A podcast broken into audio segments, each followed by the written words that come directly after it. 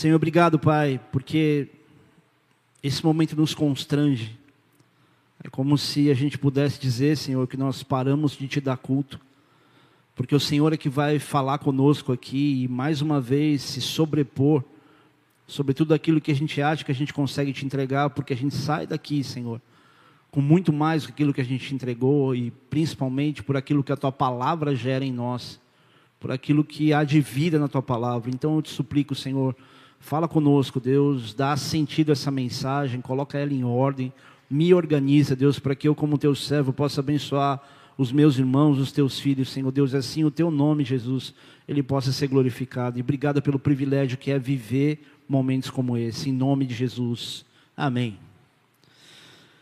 Igreja, anos atrás, eu fiz uma reflexão, e que de tempos em tempos eu acho que eu acabo falando para vocês aqui, sobre os heróis da fé, que eu acredito que eles tenham sido heróis da fé, e talvez o título seja forte assim, porque eram pessoas que tinham usado a fé não preocupados exclusivamente com aquilo que eles podiam re receber em benefício próprio, mas eles usaram a fé para obedecer a, a Deus é, e para beneficiar outras pessoas ou o povo inteiro.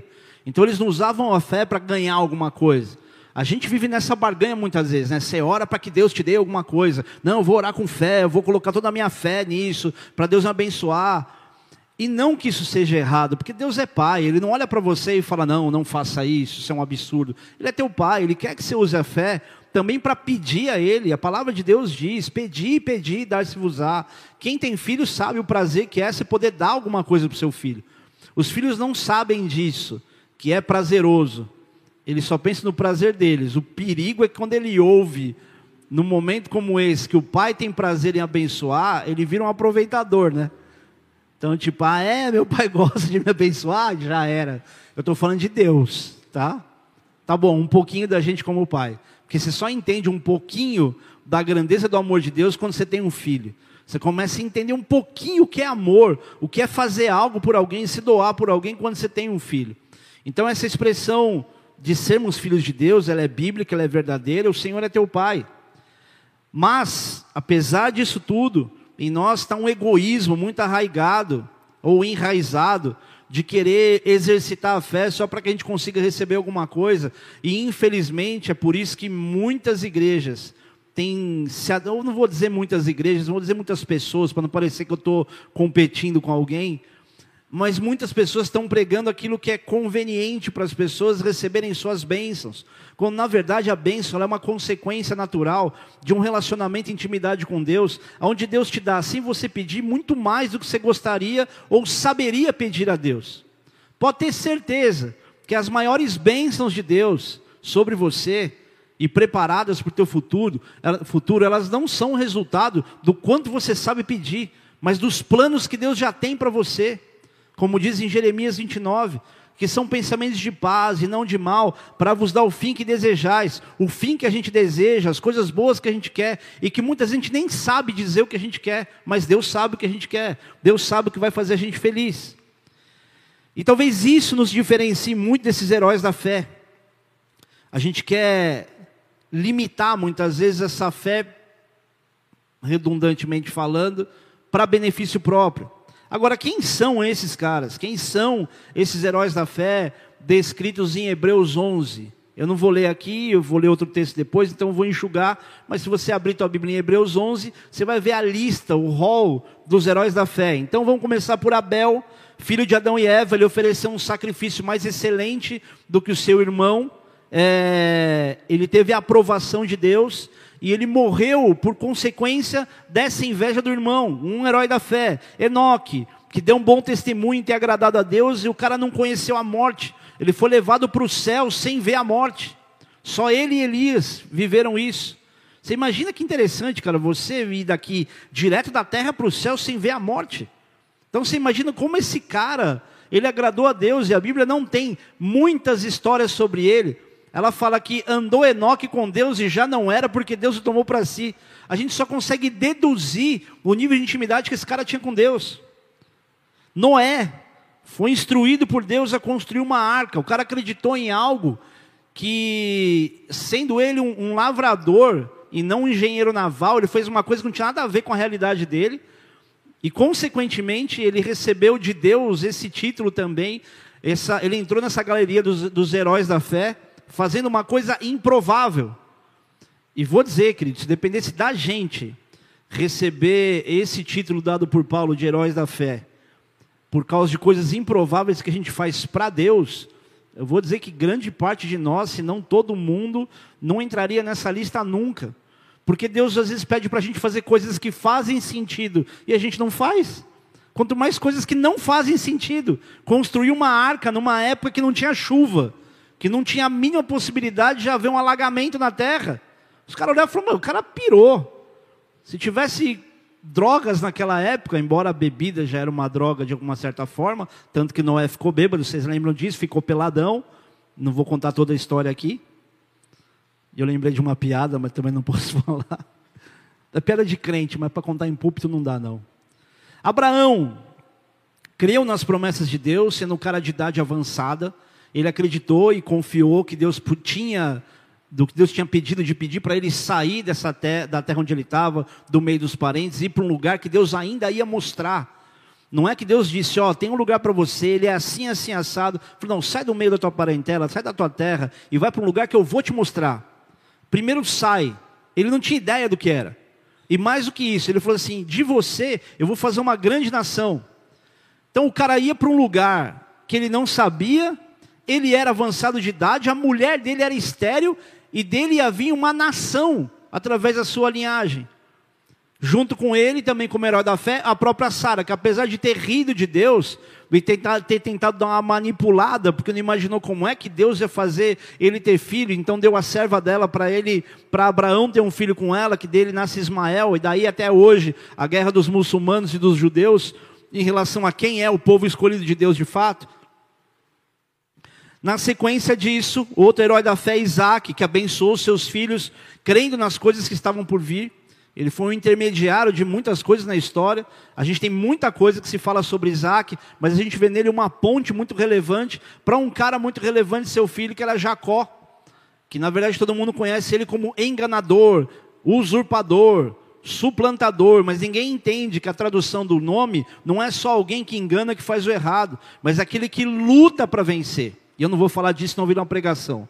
José, filho de Jacó, que foi vendido como escravo, se tornou, se tornou governador do Egito, tinha nele uma ingenuidade gigante que contou sonhos para os irmãos que ficaram com inveja e venderam ele como escravo, mas era justamente o plano que Deus construiu a chegada dele no Egito. Foi injustiçado pelos irmãos, pela mulher de Potifar, foi preso, mas chegou a ser o segundo homem mais importante do Egito. Numa importância que talvez muitos outros homens de Deus na, na terra não conseguiram alcançar através de uma história ruim.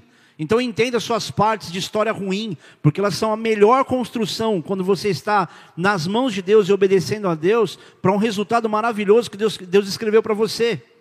Outro homem muito importante, um tal de Moisés. Um tal de Moisés que se recusou a dizer que era filho da filha de Faraó, que saiu do palácio, foi morar no deserto, foi incumbido de tirar o povo de Deus do meio do Egito e libertar o povo da escravidão do Egito. Alguém que tinha a fama de ser o homem mais manso da terra, mas também em algum momento perdeu a cabeça, perdeu o filtro e, e teve atitudes que impediram ele de entrar na terra prometida. A gente olha também para uma pessoa chamada Raabe, e isso é interessante porque ela era uma prostituta e está na galeria dos heróis da fé, porque ela teve a atitude de esconder os dois espias do povo de Deus. E Deus provou ali a fidelidade dele com ela por causa da fidelidade dela com o povo. E mais interessante é isso, que dela veio é, também, ela participou da linhagem do nascimento do próprio Jesus, uma prostituta. É muito interessante você pegar a linhagem inteira de Jesus, você fala quanta gente ali no meio do caminho era super improvável. Olha também para Gideão, juiz de Deus, levantado por Deus para libertar o povo das mãos dos midianitas. Um cara que tinha medo dos midianitas, mas Deus chamava ele de homem valente. Olha também para Baraque, não era o Obama, a gente falou dele no domingo passado, né? Um líder de Israel que foi direcionado e encorajado por Débora para libertar as tribos do norte de Israel da opressão do rei Azor. A gente tem um homem chamado Sansão, que foi chamado por Deus para libertar também o, o, povo de Deus da mão dos filisteus. Era meio sonsão, mas era fortão. É, Jefté, oitavo juiz de Israel, que liderou também a, a libertação do povo de Israel da opressão dos amonitas, que já durava já uns 18 anos. A gente tem Davi, o rei mais importante da história de Israel, o homem que recebeu o título de homem segundo o coração de Deus, e ele cometeu um adultério e um assassinato. Aí eu te falo, Deus se enganou? Não, Deus não se engana. A questão é que Davi era o homem segundo o coração de Deus, porque do mesmo jeito que ele acertava e ele errava, ele era transparente diante de Deus e havia arrependimento nele. Talvez muito carnal, muito impulsivo, muito sanguíneo, colérico, tudo que há de impulsividade no homem podia haver em Davi, mas havia também um coração muito transparente diante de Deus.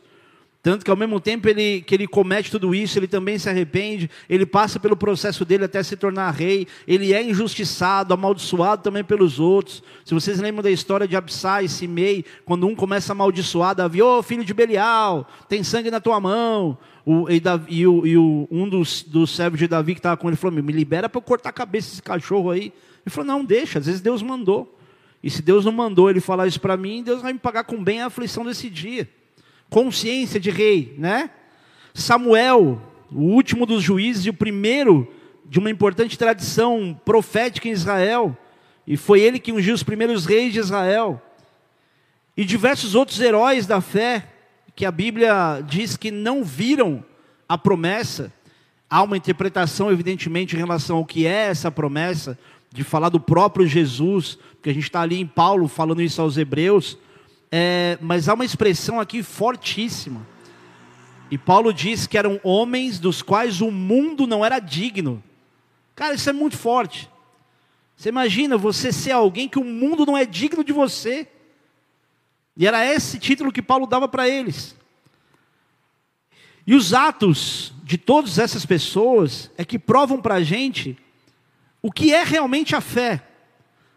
É aquilo que eu disse já em algumas vezes aqui: a fé não é uma sensação, a fé não é um sentimento, ou pelo menos ela não deve ser. Você um dia sentir que você tem fé, o outro não. A fé é resultado de entendimento. Você entende o que Deus te promete, você discerne o que a palavra de Deus te fala, você sabe quem Deus é, pelo menos até onde você consegue saber quem Deus é, e por entendimento você tem fé. E não é porque você se sente forte, não. Agora eu tenho fé, meu. Tenho fé que vai acontecer. Eu tinha um amigo na década de 90. E ele tinha se convertido e ele falava assim: Rodrigo, meu, cara, eu orei com uma fé, eu tenho uma fé. Eu falei assim: Douglas, deixa eu te falar uma parada, irmão. Fé, nesse do jeito que você está falando, não é igual um atacante e um zagueiro dividindo uma bola, que quem vier com mais força ganha. Não tem a ver com a força do ser humano. A fé é baseada numa consciência mansa, de você discernir, de você entender, você fala, cara, então eu posso acreditar, porque Deus me prometeu, Ele falou, então, se ele fala, ele cumpre. Se está escrito, então Deus vai fazer. Baseado nisso, entenda, querido, não deixe o inimigo bombardear você e dizer que você não tem fé. Você só não tem fé quando você se baseia nas suas emoções. Mas quando você se baseia na palavra, você começa a criar essa fé. Vocês estão aí? E a gente está muito acostumado a ouvir o que é a fé. Hebreus capítulo 11, a partir do versículo 1 diz: Ora, a fé é a certeza das coisas, de coisas que se esperam e a convicção de fatos que se não veem. É a certeza daquilo que você espera e a convicção daquilo que você não está vendo. Agora, qual é a origem disso? A gente já sabe o que é, mas onde é que ela começa? Tá, a fé é isso. É certeza de coisas que eu estou esperando, convicção de coisas que ainda não aconteceram. Tá, isso é o que é a fé, mas onde é que ela nasce? Como que ela começa a ser criada? Romanos capítulo 10, versículo 17. Tem duas traduções, tem mais traduções na verdade, eu trouxe só duas para a gente poder pensar. Na Almeida Corrigida e Fiel está escrito assim: De sorte que a fé é pelo ouvir e o ouvir pela palavra de Deus. Na Corrigida e Atualizada está escrito: E assim a fé vem, ela vem, ou seja, ela começa a ser construída pela pregação e a pregação pela palavra de Cristo. Pô, pastor, mas uma coisa aqui está dizendo que vem por aquilo que você ouve, e outra está dizendo que vem por aquilo que você fala. Qual das duas está certa? As duas estão certas. Não há aqui uma contradição nesse aspecto, eu vou te explicar por quê. De uma certa forma, todas elas estão certas, porque no versículo 14, que antecede um pouco esse 17, diz assim: Como, porém, invocarão aquele em quem não creram? E como crerão naquele que, de quem nada ouviram? E como ouvirão se não há quem pregue? Então tem que ver, haver pregação e ouvir. E qual é o ouvido mais próximo da nossa boca? É o nosso. Pastor, mas peraí, se sou eu que estou pregando, então não sou eu que estou ouvindo. Querido, você só prega aquilo que Deus já te falou, aquilo que o Senhor já te ensinou. Pode ser a primeira vez, você lê a Bíblia pela primeira vez, você está falando, pregando, mas está recebendo por aquilo que você ouve. Por isso que é muito importante você filtrar as coisas que você ouve. E eu vou te falar uma coisa perigosa, mas para a gente madura aqui, tá? Música. Por que que a gente fala, pá, mas os crentes não escutam a música do mundo? Vamos entender algo aqui. O problema não é você escutar a música do mundo ou não. É que a gente perde o filtro quando você fala de música, você escuta tudo. Chega uma hora que você não tem ideia do que você está ouvindo. Ao ponto de ouvir música de qualquer forma e os lixos que, tocam, que as pessoas tocam aí. Onde tudo parece ser normal por ser música. Só que, se a fé vem pelo ouvir, você começa a acreditar, ou no mínimo, ter uma sensibilidade emocional por aquilo que envolve as melodias e tonalidades. Eu aconselho você a assistir um filme, um filme não, um podcast, de um cara chamado. Como é que é o primeiro nome do Aposan, cara, do Batera? Alexandre, Alexandre Aposan. Depois entra lá e coloca Alexandre Aposan Ritmos. Você vai escutar o que esse cara fala, você fala, meu, que coisa louca. Posso dar uma viajada aqui, depois eu volto? Uma das coisas que ele fala é sobre a influência da música nas emoções das pessoas. Ele usa é, como referência os ritmos e ritmos de todos os lugares, ritmo africano, brasileiro, ritmo europeu. E as pessoas que são as mais depressivas que são os, euro, os, europeus, os estilos musicais são estilos depressivos. E ele associa muito isso à vitamina D, do cara não ter essa, esse dinamismo, porque é um lugar que não tem tanto sol quanto tem no Brasil. Mas se você olha países tropicais, qual é o estilo de música? No México, você tem os mariachis. Você tem no Brasil toda a swingueira. Pode ter porcaria? Tem. Mas tem celebração. Então, tem a ver com essa questão musical e regional de acordo com o sol que você recebe, com o aquecimento do corpo, com as vitaminas que você tem. Mas ele fala muito daquilo que o povo vive em relação à depressão baseada em música. Vocês já ouviram falar numa banda chamada Radiohead? Só os. Pastor, olha, isso é do mundo mesmo, hein? Não, eu também tenho a minha seleção, vou te explicar isso depois. É uma das bandas mais depressivas que tem. Mas musicalmente, para um músico, ela é sensacional, mas ela é depressiva. Eu tinha um amigo que ele, ele ouvia, porque ele era um, era um baterista, um bom músico, ele ouvia de tudo, e ele tinha um problema com depressão. E ele mesmo discerniu isso por causa dessa banda, que tinha uma, uma, uma tendência a ser mais depressiva. Ah, falar, ah, pastor, então o problema é isso? Não, querido, não é só o ritmo, mas o tipo de, de mensagem que a música leva, o tipo de recado que essa música dá. E se a gente não tem filtro nenhum para nada, a gente em algum momento vai ser, começar a ser influenciado, imaginando que não é daquilo que vem a influência que a gente está vivendo. Então filtra aquilo que você ouve. Porque à medida que você ouve muitas vezes, eu não lembro se era Goebbels que falava, que uma mentira dita mil vezes se torna uma verdade. Você começa a ouvir, chega uma hora que você acredita naquilo. E é uma grande verdade.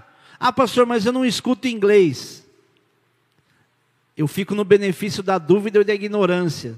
Só que vai chegar um momento que o Espírito Santo vai começar a falar para o teu coração e não vai ter desculpa, porque você sabe que é Deus que está falando com você.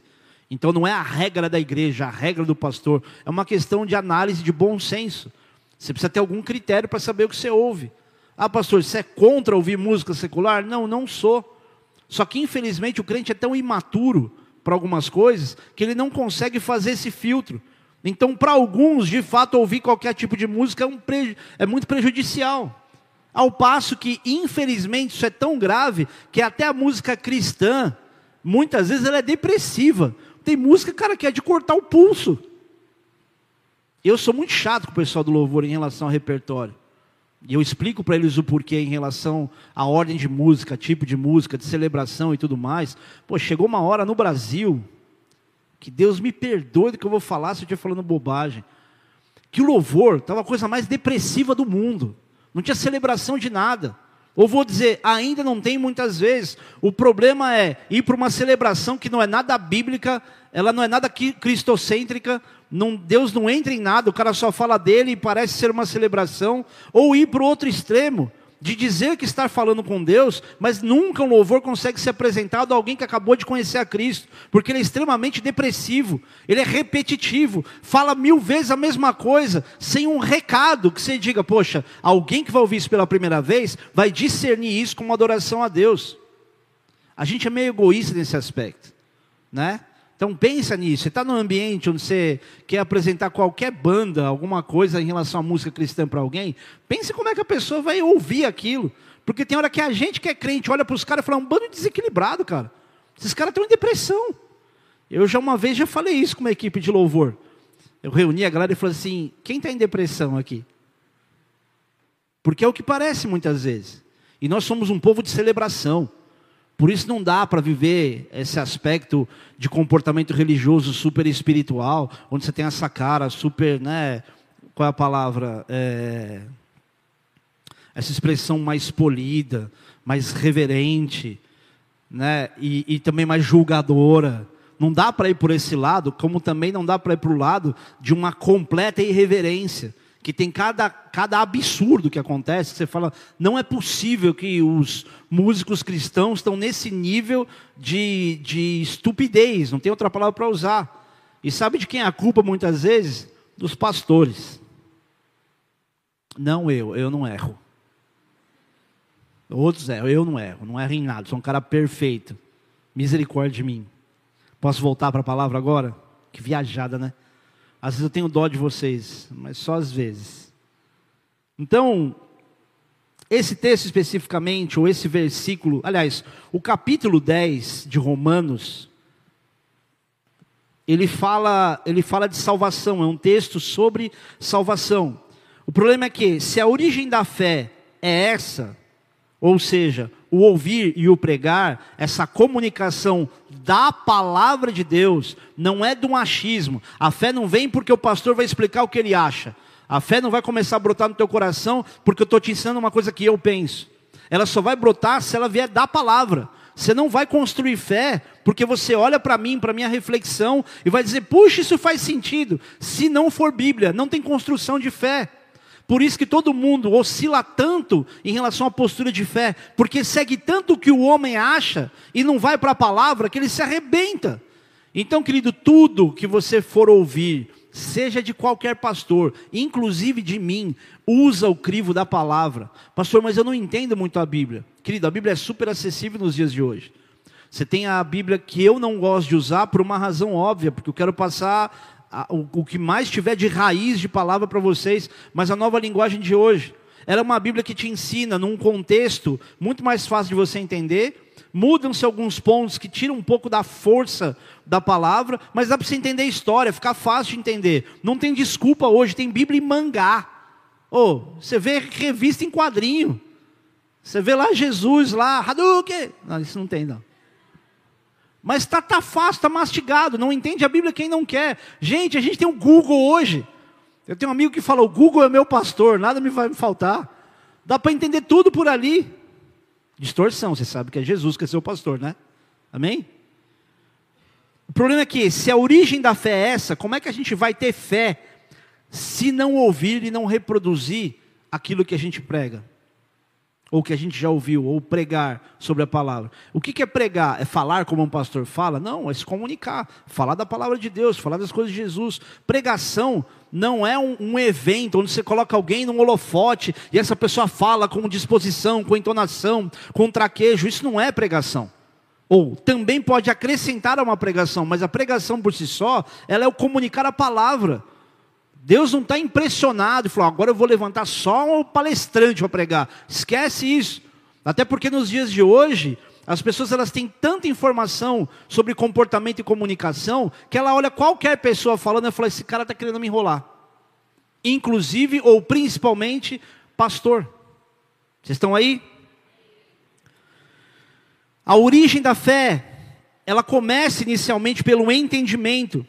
Só que o fortalecimento da fé, ela é tão importante quanto você começar a crer. Então não imagina você que você creu em Cristo, você tem fé no Senhor e a tua fé ela pode ficar naquele nível raso, tranquilo. Você precisa aprofundar e fortalecer essa fé. Assim como Paulo diz em Filipenses, no capítulo 2, a partir do versículo 12, Assim, pois, amados meus, como sempre obedecestes, não só na minha presença, porém muito mais agora na minha ausência, desenvolvei a vossa salvação com temor e tremor, porque Deus é quem efetua em vós tanto querer quanto realizar, como realizar, segundo a sua boa vontade. Fazei tudo sem murmurações nem contendas, para que vos torneis irrepreensíveis e sinceros, filhos de Deus inculpáveis no meio de uma geração pervertida e corrupta, na qual resplandeceis como luzeiros no mundo preservando a palavra, a palavra da vida, para que no dia de Cristo eu me glorie de que não corri em vão, nem me esforcei inutilmente. Então Paulo está dizendo, você tem que ter essa conduta aqui, de desenvolver sua salvação, até porque eu não quero chegar no fim da minha caminhada e falar, nossa, trabalhei à toa, ninguém entendeu nada do que eu preguei. Ou seja, não se conforme em ser salvo. E não é porque você vai ficar mais salvo, é que a prova dessa salvação que você recebeu ela é uma consciência mais ou menos assim. Imagina alguém que pula na frente da bala que atiraram em você. Como é que você olha para essa pessoa? Eu já usei esse exemplo diversas vezes. É que é o mais fácil que eu encontrei. Você olha e fala, ô oh, seu trouxa, morreu porque você quis. Você fala, cara, o que esse cara fez por mim é algo tão fora do comum que eu vou encontrar alguma forma de retribuir, nem que seja para a família, ou para o legado, ou para aquilo que esse cara fazia na terra, o que esse cara fez por mim. É exatamente o que Jesus fez por nós. Jesus morreu na cruz por causa de pecados que a gente tem, ou que a gente tinha, ou que a gente ainda terá. E aí, quando você tem essa consciência de quem Jesus foi, você fala, cara, isso foi muito forte, não dá para eu viver indiferente, não dá para eu fingir que isso não foi nada. O que Jesus fez por mim foi muito forte. Então é justamente isso que tem que fazer a gente ter uma conduta, um comportamento que fortaleça a nossa fé. Que fala, não é que eu só sou um frequentador de igreja. Não, cara, eu quero viver genuinamente, intensamente o que Deus tem para mim. Não é o que a igreja tem para você, tá? A igreja é só o ponto de partida e a gente só é igreja junto. Sozinho, no máximo, a gente é templo do Espírito Santo. Mas não é o que a estrutura te dá. Não é o que a denominação te dá, é o que a intimidade com Deus é capaz de te dar. Lembra que eu falei sobre buscas individuais para experiências coletivas? É exatamente isso. Como a palavra de Deus diz, quando você quiser buscar Deus, entra no teu quarto, no teu quarto, fecha a tua porta, busca Deus em secreto. Aquele que tiver em secreto vai te recompensar.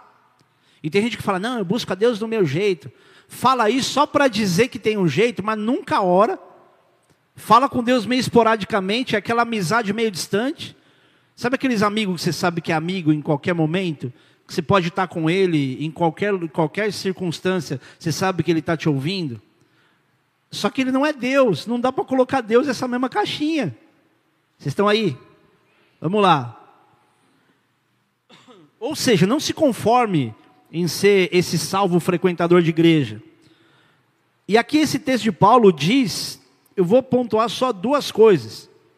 Para desenvolver a sua salvação, assim como é o desenvolvimento da sua fé. Ele fala assim, ó: Faça as coisas sem murmurar e sem ficar questionando. E eu não estou aqui querendo te doutrinar e dizer o que você ouvir daqui, não questione. Não é disso que eu estou falando. O problema não é o questionamento, é o que você faz com ele.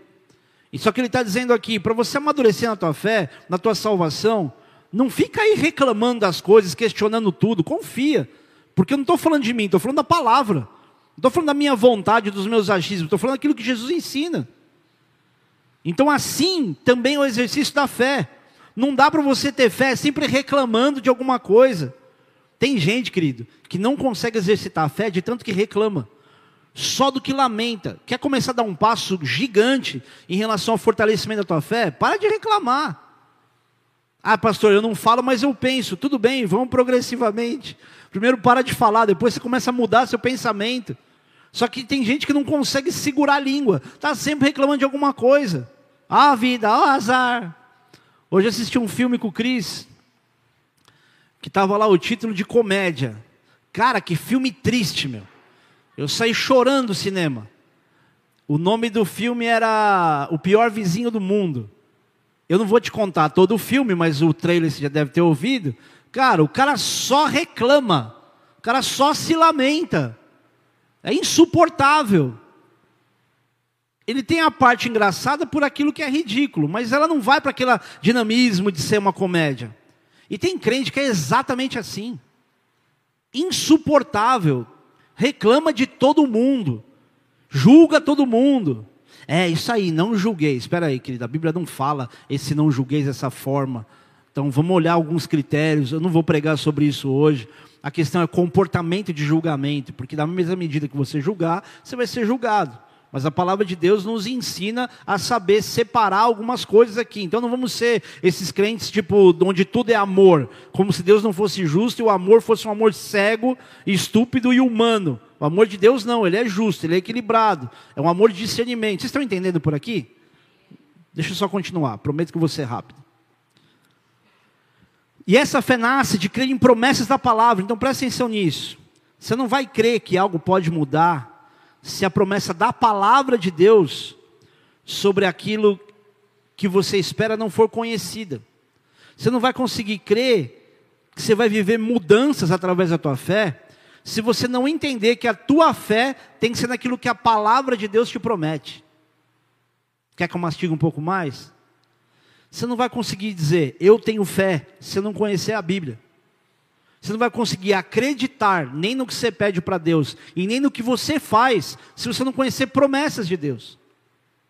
Por quê? Senão você vai se basear só na sua vontade. E você não vai saber se é o que Deus quer ou não. É que eu estava conversando com uma pessoa esses dias. Poxa, pastor, lá de Brasília. Ele falou assim, pastor, puxa, você podia fazer tal coisa. Ele falou assim, eu até gostaria. Mas isso é o que eu quero. O que, que Deus quer? A gente não pergunta isso. A gente só quer dizer para Deus o que a gente quer. A gente só quer meio que ensinar a Deus como é que a gente pode ser feliz. Deus, ó, se você fizer isso, vai me fazer feliz, hein? E Deus fala: Você não sabe de nada, filho. Você acha que você vai ficar feliz com isso? Acha que você vai ficar feliz se eu te der isso? Quantas coisas você pediu para Deus com essa sensação de que, cara, a hora que eu ganhar isso aqui, que Deus me der, minha vida vai mudar. E aí você chegou, recebeu, ganhou e falou: hum, não era tudo que eu realmente precisava. Senhor, me ajuda a ter um namorado, me ajuda a casar, aí você casa. Aí você fala, hum, não era bem o que eu queria. Não posso falar isso, cara, senão os solteiros não casam. Sabe, o casamento é que nem uma piscina gelada que o primeiro pula, está lá no frio e fala, vem que a água tá boa. Isaías capítulo 1 diz o seguinte: Visão de Isaías, filho de Amós, que ele teve a respeito de Judá e Jerusalém nos dias de Uzias, Jotão, Acas, Ezequias, reis de Judá. Ouvi, ó céus, e dá ouvidos, ó terra, porque o Senhor é quem fala. Criei filhos e os engrandeci, mas eles estão revoltados contra mim. O boi conhece o seu possuidor e o jumento o dono da sua manjedora, mas Israel não tem conhecimento, o meu povo não entende. É meio que a, o discurso inverso do adolescente que fica falando, né? Ninguém me entende, ninguém me entende. Só que diferente disso, Deus não está se lamentando como um adolescente, mas Ele está dizendo: Eu criei esse povo, eles não me conhecem. É mais ou menos o que pode se dizer sobre a gente. Eu dei tudo para eles e parece que eles não me conhecem. Eu não queria dizer isso, não. Ou eu queria, talvez, dizer muito isso. A gente vive falando de Deus, vive mostrando para as pessoas nossa postura de fé, nosso amor por Jesus, mas a hora que a batata assa, a gente vive como se Deus não existisse. A gente fala de Deus, frequenta a igreja, se batizou, tem um monte de experiência com Deus, mas a hora que a situação realmente aperta, que tudo é muito desfavorável, que você precisa crer de verdade em Deus, parece que Ele nem existe. A gente fala como se Deus não existisse. E dentro da igreja, sobre coisas da igreja, sobre coisas de Deus. Eu tenho conversas com a Marcela nos meus desabafos que eu falo, puxa, meu, isso aqui não era para ter acontecido assim. E coisas em relação à igreja, em relação à nossa história ministerial. E aí, em algum momento, eu ponho a mão na consciência, ou, ou, ou como a Marcela fala, o anjo coloca a mão na minha cabeça. E aí você pensa, cara, eu estou falando de tudo isso como se Deus não tivesse participado de nada na minha vida. Eu tenho que parar de me lamentar pela minha história e enxergar Deus aonde é difícil de enxergar. Não enxerga Deus só naquilo que é bom. Deus está nessa treta que você está aí, nesse problemão financeiro que você está, nessa tempestade, nessa solidão. Deus está na traição. Pastor, calma assim, como Deus está na traição? Ele está participando disso, ele não está alheio, ele não está de olho fechado, ele não está brincando com as suas emoções, não está manipulando sua alma, ele está presente, ele está vendo. Rapaz um dia me perguntou, pastor, você tem a sensação às vezes que Deus não está te ouvindo? Ou que Deus não te responde? Eu falei diversas vezes. Deus não me responde grande parte das coisas que eu falo. Mas você é pastor, Deus não responde comigo, então já era. Querido, não é isso. É que tem muitas coisas que a gente fala pelo nosso anseio, não pelo relacionamento. Quando você estabelece intimidade, você discerne a voz de Deus. Quando você fica só querendo, pedindo, reclamando, qualquer coisa que Deus te fale vai ser insuficiente para você. E aí eu respondi para ele, ele falou, cara, diversas vezes não me responde não. E aí, como é que você faz? Ele falou, nada, porque só a consciência de saber que Deus me ouve é suficiente para mim. Saber que Ele está me ouvindo alivia meu coração. Não é o quanto Ele me responde, é o quanto eu tenho certeza que Ele me ouve. É a mesma coisa de você sentar na mesa do seu chefe, você falar tudo que você quer falar para ele, e ele não te falar nada, mas você fala, cara, falei tudo que eu queria falar para ele. Deus é assim, ele ouve tudo. Ele não vai te responder tudo, porque você não vai ter capacidade de ouvir todas as explicações de Deus. Ele olha para a tua pequenez, para a nossa pequenez e fala assim: não dá nem para eu te explicar, você não vai nem entender a linha do tempo que eu estou escrevendo. Você não vai nem entender o que eu estou pensando sobre você. Então só confia. Você diz me conhecer, só confia em mim. Eu fico imaginando, Mateus, a sua cabeça como fica em ir para um lugar como esse, que está sempre vivendo namoros com a guerra, em guerra o tempo todo, mas tendo a plena certeza que, cara, é exatamente aqui que Deus me quer. E é isso que acalma o coração. Mas se for pensar como homem, você fala, cara, eu não estou indo ser profeta na Disney, não estou indo ser profeta na Austrália, em Gold Coast. Eu não estou indo, ou vai saber se um dia vai. Eu não estou indo, sei lá, morar na Nova Zelândia para fazer snowboard e pegar onda. Eu estou indo para a Sérvia. Se você não tem, querido, a cabeça centrada em entender que Deus está te vendo, Ele vai te dar a paz no meio do caos, Ele vai te mostrar beleza onde todo mundo só vê o que há de pior, você vai sempre ser alguém que vai ficar se lamentando. E eu quero gerar fé no teu coração, daqui a pouco a gente está terminando já, tá? Ou seja, ouvir para crer. Lembra quando Jesus disse para Maria, em João, capítulo 11, versículo 40, se creres verás a glória de Deus? É engraçado que a gente acha que esse texto, ele se encaixa para tudo aquilo que a gente quer, né? Se creres, verás a glória de Deus. E aí você tem uma vontade, você quer crer naquilo, e aquilo vai se transformar em glória de Deus, vai acontecer. Só que nem tudo aquilo que a gente quer tem a ver com a glória de Deus que vai ser revelada. Tem coisas que é só vontade. E se você olhar para esse texto, você vê essa pergunta de Jesus, está chato a palavra? Não, não, sei lá, né? de repente.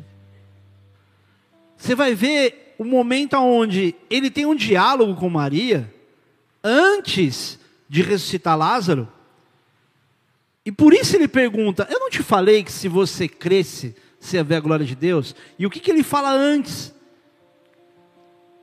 Versículo 23 do capítulo 11 de João diz assim: Disse-lhe Jesus: Teu irmão há de ressuscitar. Disse-lhe Marta, desculpa, falei Maria Marta. Aí Marta, você aí na Bíblia. Eu sei que há de ressuscitar na ressurreição do último dia. Disse-lhe Jesus: Eu sou a ressurreição e a vida. Quem crê em mim, ainda que seja morto, viverá. Ou seja, promessa. Ele está falando aqui não do que ele ia fazer aleatoriamente. Antes ele disse: Quem crê em mim, ainda que seja morto, igual teu irmão, vai ressuscitar. Então ele não está se apoiando numa vontade, ele está dizendo aquilo que ele, ele mesmo já colocou como palavra lançada como registro. E a gente fica achando que tudo que a gente se relaciona com fé, obrigatoriamente tem que acontecer de acordo com a nossa vontade. E quando não acontece, você fala, poxa, mas como assim? Deus mostrou, Deus falou. Eu tive uma situação em Brasília uma vez de uma moça que vivia repetindo: Não, Deus mostrou que ele vai voltar, Deus mostrou que ele vai voltar. Eu falei, mas aonde se, apoia? Qual é o sinal que Deus te deu? Onde que. Não, Deus falou comigo na palavra. Falou, deixa eu te explicar uma coisa. Até Satanás te conduz pela palavra, porque ele conhece a Bíblia e viu ela ser escrita.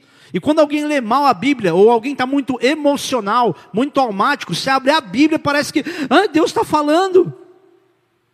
Eu lembro de uma menina em São Paulo que ela, ela veio chorando uma vez no culto. Eu lembro que ela atravessou a, a igreja e eu estava lá sentado. Ela falou assim: Foca, deixa eu falar com você. Eu falei: O que, foi, meu? Eu falei, meu, Deus está me acusando na palavra. Eu falei: Deus, primeiro que Deus não é acusador. Deus te acusar na palavra? É, porque aí ela mostrou o texto e falou assim: Você está lendo a Bíblia? Não, eu tenho lido pouco. Eu falei, eu lido nada, né? Você está com a Bíblia aqui. Porque o inimigo pega um texto e joga em cima de alguém que não lê a Bíblia, você fala, meu Deus, cara, então, se essa é a boca de Deus e está falando isso para mim, eu vou morrer. Querido, o que, que o próprio Satanás fez para tentar Jesus, para tentar tentar Jesus? Ele não usou as escrituras. E a gente fica imaginando que só porque você abre a Bíblia igual papagaio de realejo, Deus vai falar com você. Deus fala, fala, e fala muito. Mas não pode ser a regra de relacionamento do cristão com Deus através da palavra. Vocês estão aí? Deus não vai te acusar na palavra. Só que o inimigo é malandro. Vai lá, abre a Bíblia aí. Você não lê mesmo, mas agora eu vou falar com você. Vai lá. Ele fala numa terceira ou primeira pessoa de acordo com a conveniência. E Judas foi e enforcou-se. Meu Deus. Vai tu e faz o mesmo. Ah, mas é a Bíblia. Cuidado, querido. Vocês estão aí? Deixa eu tentar resumir um pouco do que eu quero dizer em uma frase. Busque saber o que, que Deus quer que você faça. Olha para dentro de você e vê o que está te cercando. Busque entender o que, que Deus quer de mim. E na grande maioria das vezes, o que Deus quer de você já está à sua disposição para você saber. São circunstâncias que exigem de você lealdade, fidelidade, humildade, obediência, renúncia. Está na tua cara. É os lugares que você fala, mãe, esse lugar me levava para o buraco toda vez que eu ia. Não vou. O que minha mãe está me pedindo para fazer, nossa, que chato. Ao invés de ficar tentando provar o porquê que você não deve ou que você não vai, vai lá e obedece. Eu estou falando de coisas simples, mas só você sabe as coisas óbvias que estão na sua frente, que Deus quer que você faça, você finge que não é Deus. Use a fé para buscar saber, e use a fé para realizar. Se você entender, querido, que existe uma missão dada por Deus para você cumprir, você vai parar de ficar querendo encontrar o teu caminho da felicidade, alheio a responsabilidades. Quando Deus te dá missões, junto com ela e vai te dar realizações. Escreve o que eu estou falando. Esse rapaz aqui, quando ele for para a Sérvia, ele vai viver uma das fases mais de ascensão e experiências espirituais e ministeriais. E um dia, muito provavelmente, ele venha visitar os pais no Brasil já casado. E aí você fala, isso aí, é isso aí, isso é fé. Mas por quê? Porque ele sabe que o que ele vai fazer por amor a Deus, com a obediência do seu chamado, da sua missão, não vai fazer com que Deus vá abolir alegrias do coração dele. E a palavra de Deus não tem promessa. Agrada-te do Senhor teu Deus, e Ele satisfará os desejos do teu coração. Vai acontecer, porque é Bíblia.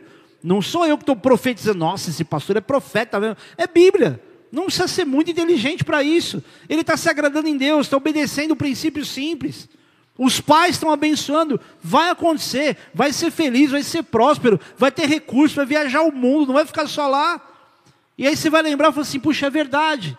Eu lembro quando ele saiu do Brasil, sem recurso financeiro, maior dificuldade. E olha como Deus prosperou esse cara, porque ele não viu na obediência à sua missão, ao seu chamado, um plano de carreira financeiro.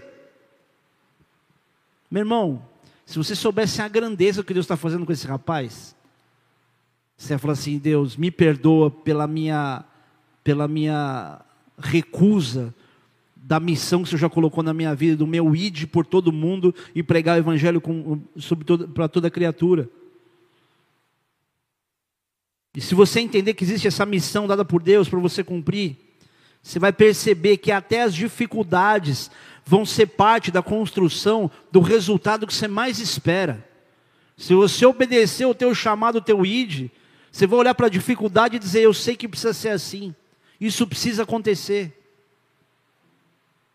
Como quando a Bíblia diz em Romanos capítulo 8, versículo 28, que todas as coisas cooperam para o bem daqueles que amam a Deus. E a gente só para aí. Só que a extensão disso é daqueles que foram chamados segundo o seu propósito.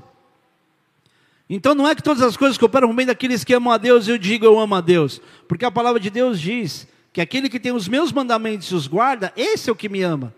E aquele que me ama será amado por meu Pai, e eu também o amarei e me manifestarei a Ele. Então não tem como você dizer que você ama a Deus sem cumprir princípios simples em relação aos mandamentos de Deus. E eu não estou falando de mandamento para ser salvo. Eu estou falando de mandamento como parâmetro para você andar equilibrado na vida. Entender, querido, que a gente foi chamado por Deus para um propósito e andar nessa direção faz nossa fé crescer. Se você fala, Deus me chamou e eu entendo isso, eu vou obedecer na voz de Deus, a minha fé vai se fortalecer. Eu lembro de experiências que eu tive em campeonato de skate, que eu não tive na minha vida, na igreja. Eu lembro da quantidade de pessoas que Deus curou com uma oração que eu nunca tinha curado dentro da igreja. Eu fui correr um campeonato, já contei essa história mil vezes, para você que é visitante, você ouve a primeira vez. Fui correr um dos mundiais no Rio de Janeiro. E tinha um cara, um brasileiro lá, machucado, e eu não sabia, ele estava de braço cruzado, sério. Falou, tinha. E aí, concentrado para qualificatório? Eu falei, não, cara, machuquei o ombro. E eu nem pedi para o cara, eu botei a mão no ombro do cara, comecei a orar, falou, Deus, essa experiência para o Tinho, cura ele em nome de Jesus. Mais ridículo do que eu pedir, do que eu orar por um cara que nem crente era e que nem estava esperando uma oração, foi eu terminar a oração e sair andando. Não falei nada pro cara, olha, Deus vai te tocar, testa seu braço. Eu saí andando. Daqui a pouco esse cara vem, olha para mim com o olho regalado. Meu, cara, o que, que, você fez? Ora pelo meu dedão. O dedão eu já expliquei para vocês o porquê, né? Posição aerodinâmica, você fica com o pé levantado, apoia no dedão, o dedão de todos que se despide dói. Então é por isso. Mas tinha a ver com a igreja? E quantas outras? Por entender esse. Ai, pastor, isso é uma bênção. Não, não. Eu só fui menos burro do que eu fui muitas vezes na minha vida. Eu quero te convidar, querido, a não ser essa pessoa teimosa com a sua própria felicidade. Eu não estou te convidando para você entrar em ministério da igreja e vai dizer, ah, vai limpar banheiro, vai cuidar das crianças. Não é disso que eu estou falando. Igreja é só o ponto de partida. Se tudo que eu puder te oferecer em relação a experiências com Deus couber em dias de culto e em ministério, eu sou o cara mais pilantra da face da terra. Eu estou te falando para você viver coisas que eu tenho vivido ao longo de tantos anos. E que, querido, não imagine e não se engane, imaginando que um dia chegar a ser pastor é o ápice dessa experiência. Não, eu só tenho uma função no corpo. Você não vai ser tão feliz se você for pastor só porque você acha que o pastor que vive tudo isso. Não tem nada a ver com o pastor. Não é o único ministério que Deus te chamou para poder ser usado por Ele. Porque depois você chega a viver como pastor, você fala, cara, não adianta ser pastor. Ou Deus me usa como um profeta, ou eu vou ser mais um pregador. Eu vou ser mais um falador. Ou vai ter vida no que eu falo, ou eu vou trazer uma boa explicação pela palavra. E você acha que alguém quer se contentar com isso ao longo da vida? Viver a frustração ministerial de ser um bom pregador que fala coisas que faz sentido, sem ver essa manifestação do poder de Deus acontecendo nas pessoas? Eu queria deixar várias promessas para você, para que você se apegue nelas e use a tua fé nessa direção, para que você tenha fé nisso. Só que eu vou deixar um texto só. João capítulo 14, a partir do versículo 12, diz assim: em verdade, em verdade vos digo que aquele que crê em mim fará também as obras que eu faço, e outras maiores fará, porque eu vou para junto do Pai. E tudo quanto pedides em meu nome, isto farei, a fim de que o Pai seja glorificado no Filho, que é Jesus. Se me pedires alguma coisa em meu nome, eu o farei. Promessa. Deus está dizendo para você: se você crê em mim, você crê no que eu fiz, você vai fazer o que eu fiz, vai fazer obra ainda maior. O problema de fazer obra maior qual é? Ego.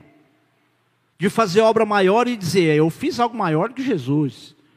Jesus ressuscitou esses aqui, mas eu ressuscitei muito mais. Aí você vê aqueles títulos de pregador que fala, foi, tomou 78 tiros, ficou quatro dias na câmara do necrotério. É só uns absurdos. Ah, mas Deus não faz? Faz. Mas quando você vê um cartão de visita desse, você olha para Paulo e fala, Paulo, desculpa, você não é ninguém, porque olha esse pastor aqui no Brasil, que tomou 78 tiros e ficou quatro dias na geladeira do necrotério. Você não é ninguém. É muito cartão de visita. E Deus não precisa que você faça publicidade de si mesmo e nem dele mesmo, mas que você obedeça aquilo que está mais perto. Que você faça aquilo que está mais próximo de você. Para você ter experiências que você fala, cara, nem nos meus maiores sonhos eu imaginei que eu ia viver isso. Ou você está se conformando em ser alguém que senta aí nessa cadeira e escuta o pastor falar coisas que fazem bem para você, que você concorda e nada muda na sua vida. Eu não quero que você seja um espectador. Me frustra ver crente ao longo dos anos como mero espectador da igreja. Eu quero dar para você, querido, aquilo que Deus me deu por graça. E não sou eu que estou te dando. Eu sou só um canal do que Deus quer te dar. Não tem a ver comigo. Tem a ver com a tua sede de ver certas áreas da tua vida mudando. E eu estou dizendo para você, o caminho para isso mudar não é você ficar insistindo em querer provar para Deus que essa é a forma de você ser feliz. É você obedecer o que Deus já está falando para você fazer. Princípio simples, honra teu pai e tua mãe. Por exemplo, que é o primeiro mandamento com promessa para que tudo te corra bem e tenha longa vida sobre a terra. A geração que mais desonra os pais é a nossa. E, consequentemente, é a geração que mais morre cedo. Não precisa ser muito inteligente para isso. E é princípio bíblico. Ouvir e responder às nossas orações é quase que o interesse de Deus, do Pai, querer ouvir o Filho. 1 João capítulo 5, versículo 14 e 15 diz: E esta é a confiança que temos para com Ele, que se pedirmos alguma coisa, segundo a Sua vontade, Ele nos ouve. E se sabemos que Ele nos ouve quanto ao que lhe pedimos, estamos certos de que obtemos os pedidos que lhe temos feito. Agora, você está preocupado em saber qual é a vontade de Deus? A vontade de Deus para você, querido, ela é boa, ela é perfeita e é agradável. Ela não é agradável para Ele, ela não é boa para Ele, ela não é perfeita para Ele, é para você. A vontade de Deus é perfeita para você, ela é boa e ela é agradável para você. Só que a gente fica insistindo em querer viver um planejamento de vida que Deus não participa dele. Posso te falar uma coisa? Faça dos seus próximos dias uma busca incansável por discernir a vontade de Deus um dia de cada vez, e você vai ver o que vai acontecer com você. Fala, Deus, eu sei que eu não vou ouvir tua voz como eu gostaria, audivelmente, como alguém fala comigo, mas eu sei que o Senhor tem os seus meios de me fazer entender, porque eu sou meio desligado, eu não consigo entender. Mas eu quero que o Senhor saiba, eu vou insistir em te dizer isso até alguma coisa acontecer, não porque o Senhor não quer me ouvir, mas porque eu preciso acreditar naquilo que eu falo. Eu quero descobrir qual é a tua vontade. Eu quero discernir com a tua vontade. Eu quero no meu coração, através do Espírito Santo que mora em mim, olhar para certas circunstâncias e dizer: é isso que Deus quer. E se você fizer isso, você vai ver tanta coisa desenrolando na sua vida. E eu não estou dizendo aqui, querido, que é uma palavra do pastor que é liberada. Não, é o que você fala. É o que você faz. É como Jesus que recebe uma mulher dizendo: Senhor, minha filha está terrivelmente endemoniada. E aí o que ele fala para ela? Dá uma resposta negativa. Fala assim: ó, não é bom tirar dos filhos para dar para os cachorrinhos, porque eram povos inimigos, o povo de Jesus o povo da mulher.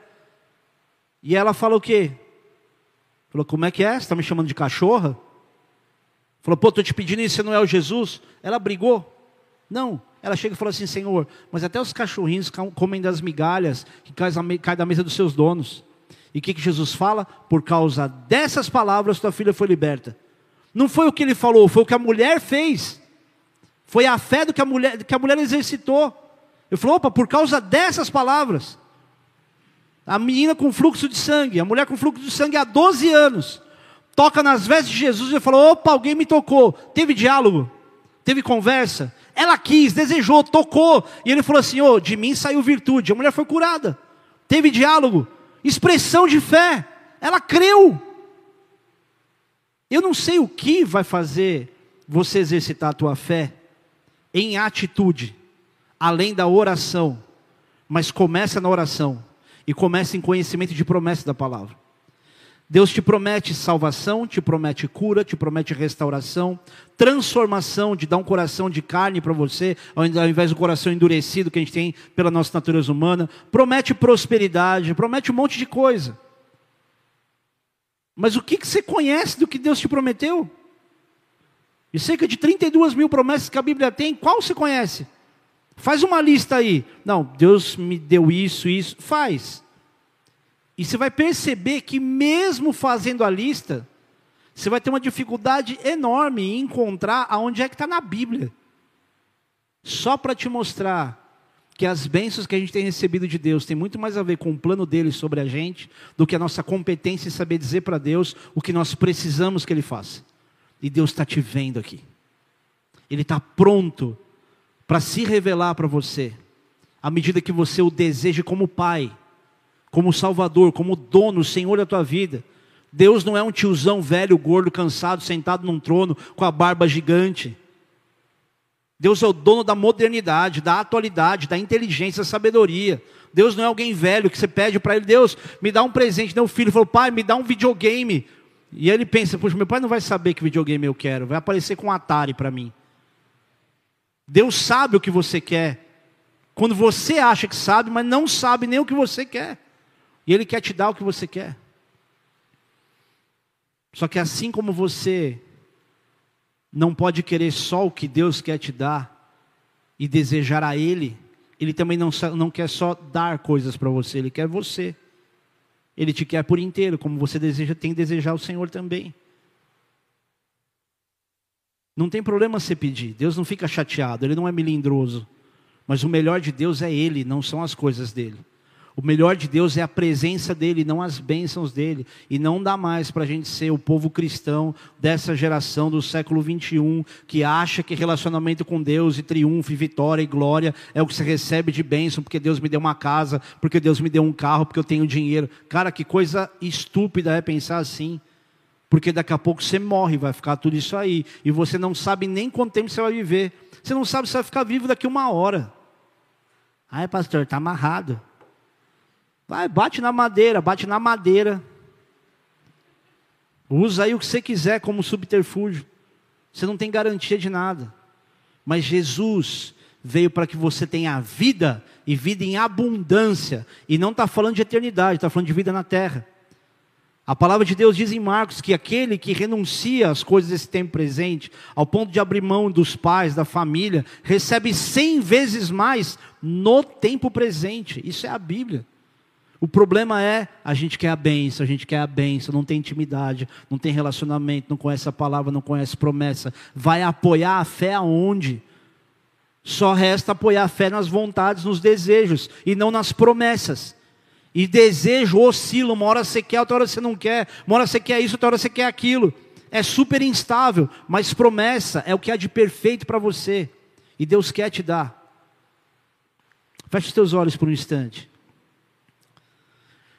e já começa pedindo perdão para Deus, fala: Senhor, me perdoa, porque eu estou tão desorientado.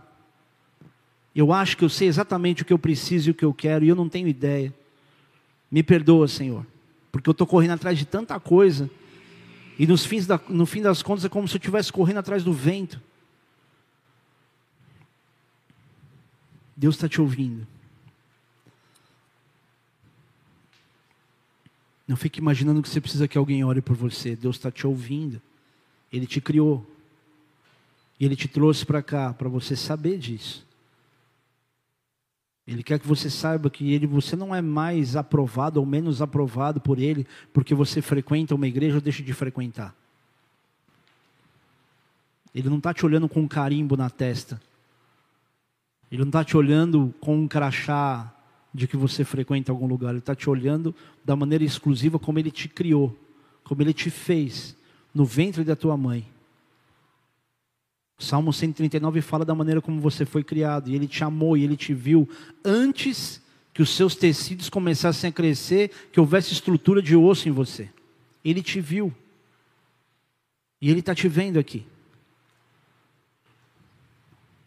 Pai, eu te agradeço porque a partir de hoje, Existem pessoas que não vão andar mais desesperadas, como se precisassem saber o que dizer para o Senhor, vão querer apenas estar com o Senhor e vão começar a perceber que é muito mais importante te ouvir do que ficar te dizendo o que a gente quer.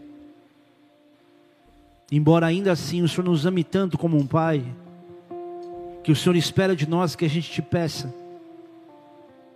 E eu te peço hoje, Senhor Deus, dá a cada um de nós, inclusive a mim, esse discernimento da tua vontade, essa sede, Pai, em conhecer a tua palavra, para que a gente possa conhecer as suas promessas, para que a vida tenha mais graça do que ela tem hoje, para que a gente gere expectativa, ou mais expectativa no que o Senhor tem a fazer, fora de uma igreja do que apenas dentro dela.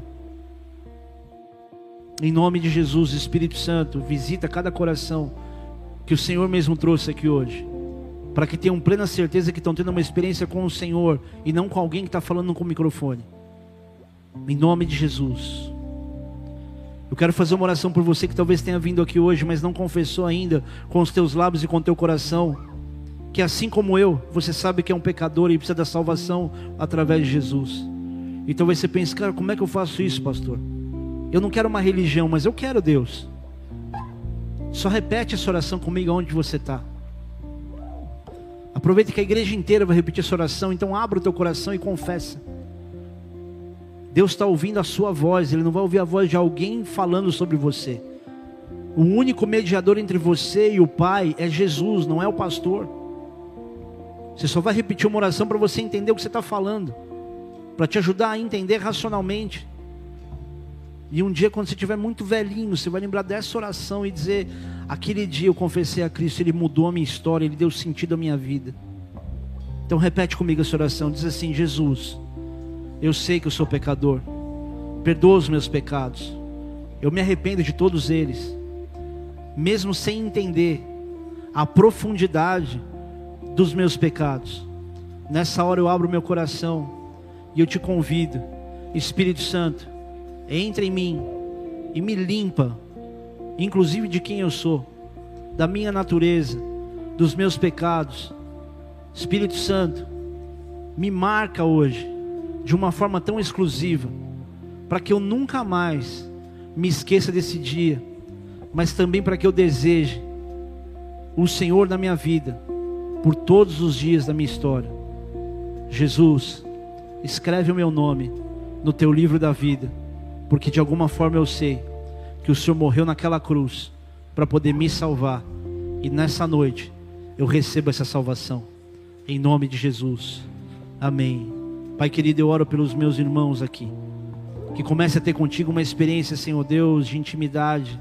Começando, Deus, por esse alívio, por essa sensação de que um fôlego novo chegou até eles.